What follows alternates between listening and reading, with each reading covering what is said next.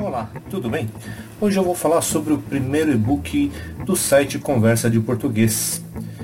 No dia 21 de março de 2013, a professora Andrea Mota publicou o primeiro artigo da sua coluna Sala de Aula, Vanguardas Europeias.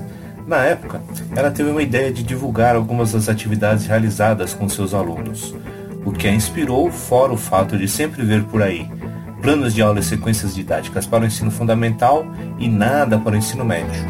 E também a incomodava a sensação de que os planejamentos não haviam sido testados em nenhuma turma. De março de 2013 até agora, abril de 2016, foram publicados 20 artigos na coluna e ela selecionou 10 para compor o primeiro e-book do blog. Cada uma das sequências destina-se a turmas do ensino médio, mas ela acredita que algumas possam ser adaptadas para o ensino fundamental. Para a elaboração deste material, ela considerou a média de alunos matriculados nas turmas em que trabalhou, cerca de 30 indivíduos, compreendendo que em muitas redes de ensino esse número passa de 40. Assim, é necessário que o professor esteja atento à sua realidade e à viabilidade de execução das propostas. O e-book Conversa de Português na Sala de Aula foi organizado em cinco partes o que é sequência didática, estudos linguísticos, estudos literários, estudos culturais e produção textual.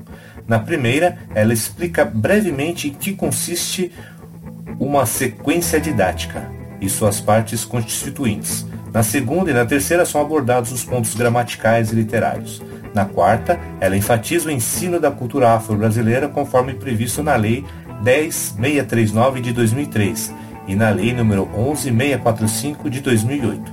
Na última, a produção textual. Então, se você gostou da produção, é só realizar o download diretamente no, no cadastro, né? No cadastro como assinante do blog. Você vai no site www.conversadeportuguês.com.br e baixa lá o seu e-book. Faz o cadastro e aí você vai receber um link para baixar o, o, o, o, o e-book. Um grande abraço, Valéria Alex.